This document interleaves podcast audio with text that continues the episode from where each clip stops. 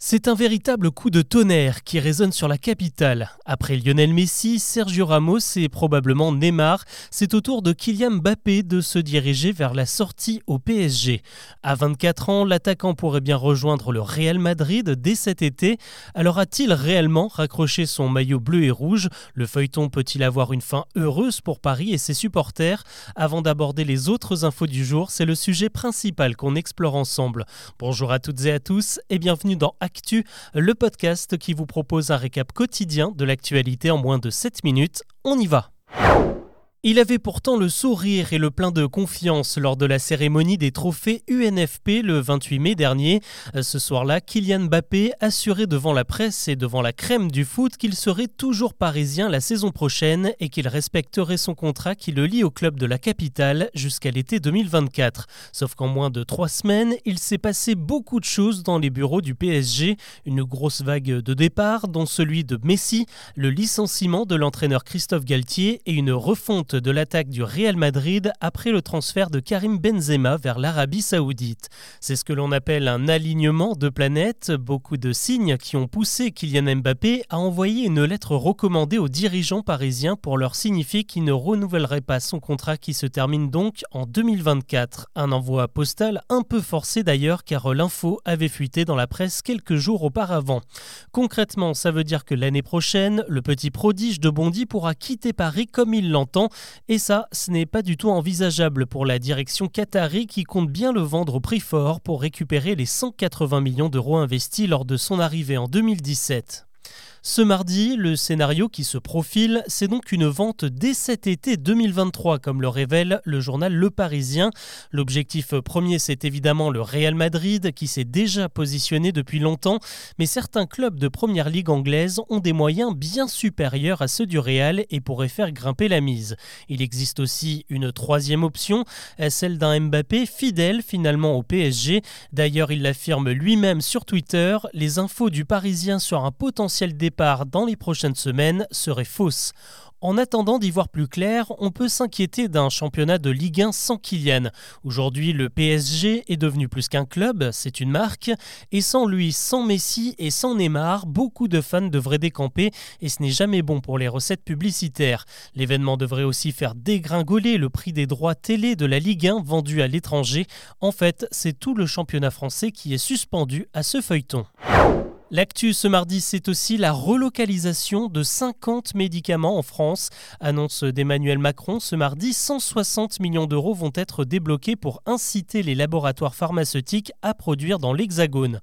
Le but derrière, c'est d'en finir avec la pénurie puisque c'est la production à l'étranger qui provoque des problèmes d'approvisionnement chez nous. Ça concerne notamment les produits à base de morphine, d'amoxicilline et plusieurs traitements anticancéreux. Sur les 50 médicaments prochainement fabriqués en France, 25 le seront dès la semaine prochaine. Des vacances moins chères, c'était le souhait du gouvernement qui a demandé aux sociétés d'autoroutes de proposer des ristournes sur leur péage cet été.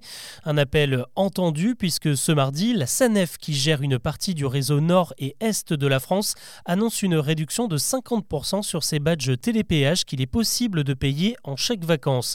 La SANEF emboîte le pas à Vinci Autoroute et à l'AP2R qui proposeront respectivement moins 20 et moins 25% à compter de ce vendredi et jusqu'au 30 31 juillet.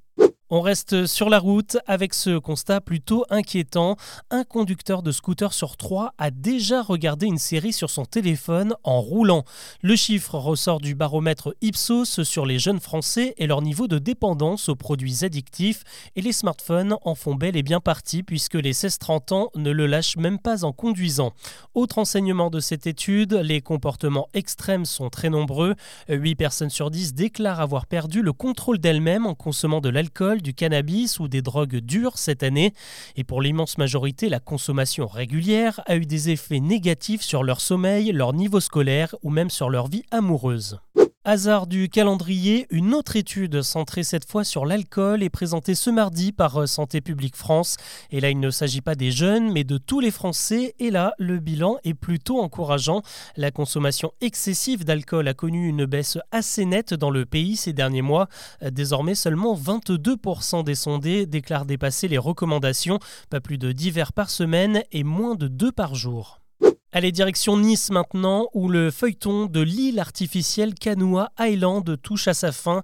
Et finalement, les promoteurs de ce complexe festif flottant ont décidé de jeter l'éponge car ils n'ont pas reçu les autorisations nécessaires pour jeter l'ancre dans la baie de Mandelieu-la-Napoule, près de Cannes. Ces dernières semaines, ce projet a déchaîné les passions entre le maire de la ville qui était pour et le président de la région qui était contre, appuyé par plusieurs ministres. Une centaine d'employés censés bosser sur le complexe de 1700 m2 se retrouvent du coup sans emploi. La mairie de Marseille leur a proposé de leur retrouver un boulot de saisonnier dans les établissements qui manquent de bras pour cet été. Eux aussi, ils sont en plein bras de fer avec les autorités. Les opposants à l'autoroute 69 entre Castres et Toulouse ont trouvé une drôle de manière de manifester. Euh, ce jeudi, ils vont entamer un match de foot sans fin qui pourrait durer une journée entière, voire même plusieurs jours. Ils lancent un appel à tous ceux qui veulent les soutenir en venant taper dans le ballon. Le stade où aura lieu ce match infini doit justement être rasé pour permettre la construction de l'autoroute. On termine avec un symbole, la culture plus forte que la barbarie. Malgré l'attaque au couteau sur des enfants survenue à Annecy la semaine dernière, la ville a tenu à maintenir le Festival international du film d'animation qui se tient jusqu'à dimanche, une édition présidée cette année par Guillermo del Toro. 12 productions sont en compétition, dont le dernier né des studios Disney Pixar. Il s'intitule Élémentaire et nous embarque dans un monde peuplé par des créatures composées des quatre éléments, l'eau, l'air, la terre et le feu. Euh, ce lundi, le public du festival a eu le droit de découvrir les toutes premières images du film d'animation tiré du Seigneur des Anneaux de Tolkien.